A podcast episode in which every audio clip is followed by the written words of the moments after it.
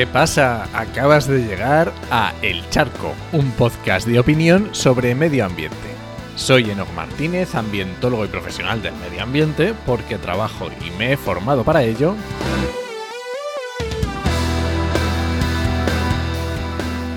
Y hoy voy a opinar sobre cómo poner precio al medio ambiente. Eh, bueno, no, no. ¿Cómo poner precio? No. Primero vamos a hablar de por qué poner precio al medio ambiente. ¿Vale? Eh, poner precio al medio ambiente eh, parece una aberración, ¿no?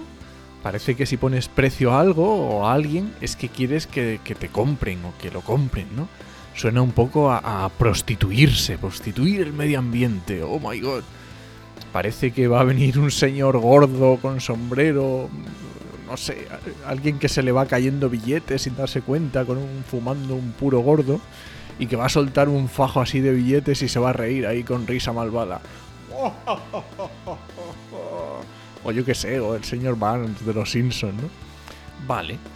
Pero si dejamos a un lado estos miedos y nos damos cuenta en el mundo capitalista y frío en el que vivimos, pues una forma de valorar ese medio ambiente podría ser ponerle precio. Vamos a, vamos a ver esto cómo es esto.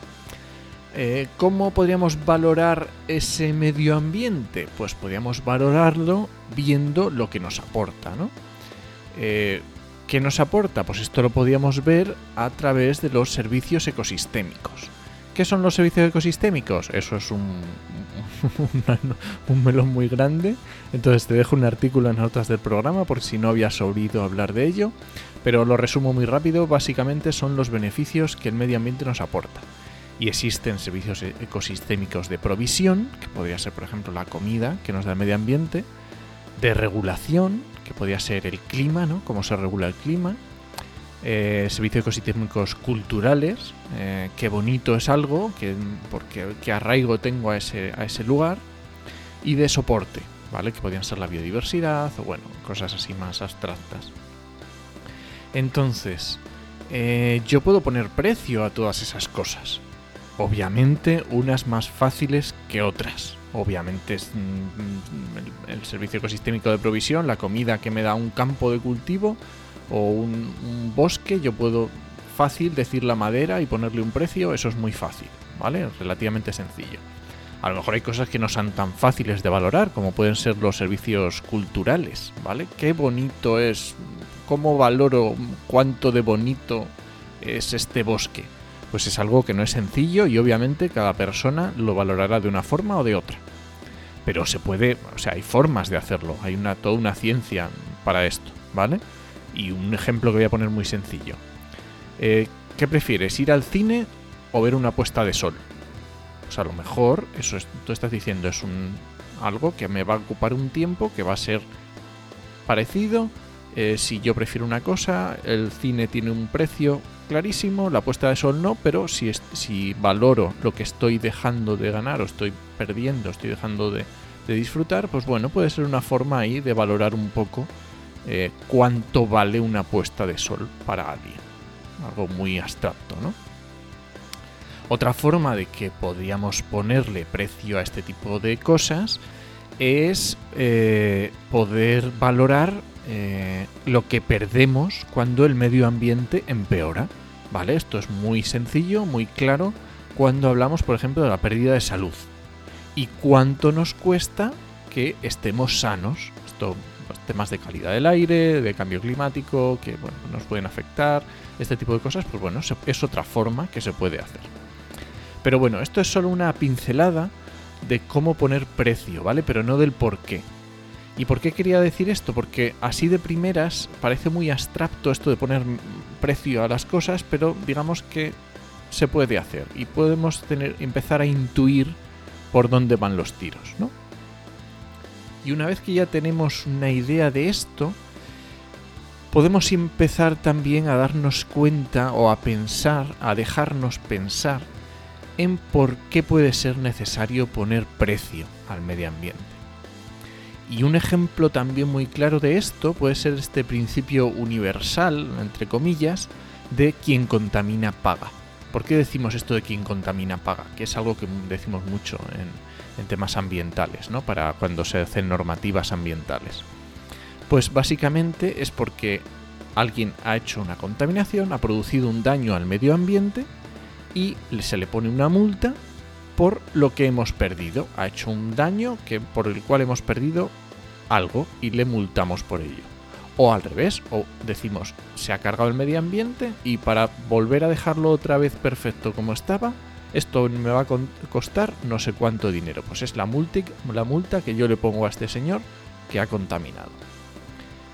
Si queremos eh, proteger la naturaleza, tenemos que valorar, valorar su riqueza, su potencial.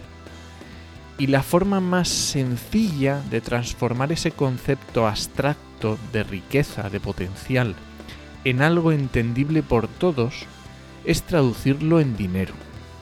Obviamente esto no es ni fácil, ni sencillo, ni, ni exacto, ¿vale?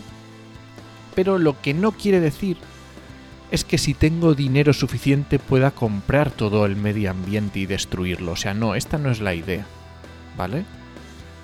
Y esto es, lo vais, se va a entender súper fácil, porque eh, hay que tener en cuenta que hay cosas que tienen valores altísimos. Un ejemplo, ¿cuánto vale un coche? Pues yo me compro un coche, pueden valer, no sé, 12.000 o 30.000, 40.000 euros. Pero ¿cuánto vale un DeLorean?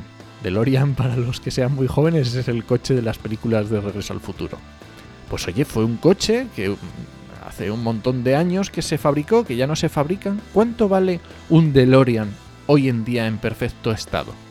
¿Y cuánto valdrá dentro de 40 años, cuando queden poquísimos? ¿Y cuánto valdrá el último DeLorean que exista? Pues tendrá un, peso, un, valor enorme, ¿vale? Eso quiere decir que el, el valor de las cosas aumenta con su escasez. Lo que nos hace intuir que el valor de el último ejemplar de una especie animal o vegetal va a tener un valor inalcanzable. Por nada, ni por nadie. Quiero decir, literalmente inalcanzable. Porque es el último, ¿vale? Por eso digo que todo tiene un, todo se puede dar una vuelta y podemos buscarle una utilidad. Así que, como conclusión, aunque este es un tema muy complejo y sobre el que merece la pena pararse a pensar y cuestionarse a uno mismo, ¿vale? Yo era muy hater esto, de esto de poner precio al medio ambiente hace unos años. Creo que merece la pena reflexionarlo. Pararse unos minutos, pensar en las ventajas y en las herramientas que nos aporta poner precio al medio ambiente para desenvolvernos en el mundo actual en el que tenemos. Y nada, este es el charco de esta semana. Recuerda que este podcast pertenece a Podcastidae, la red de podcast de ciencia, medio ambiente y naturaleza. Y lo puedes encontrar en www.enochmm.es barra el charco. Y si alguien te pregunta, no lo dudes, te lo dijo en. Nos escuchamos.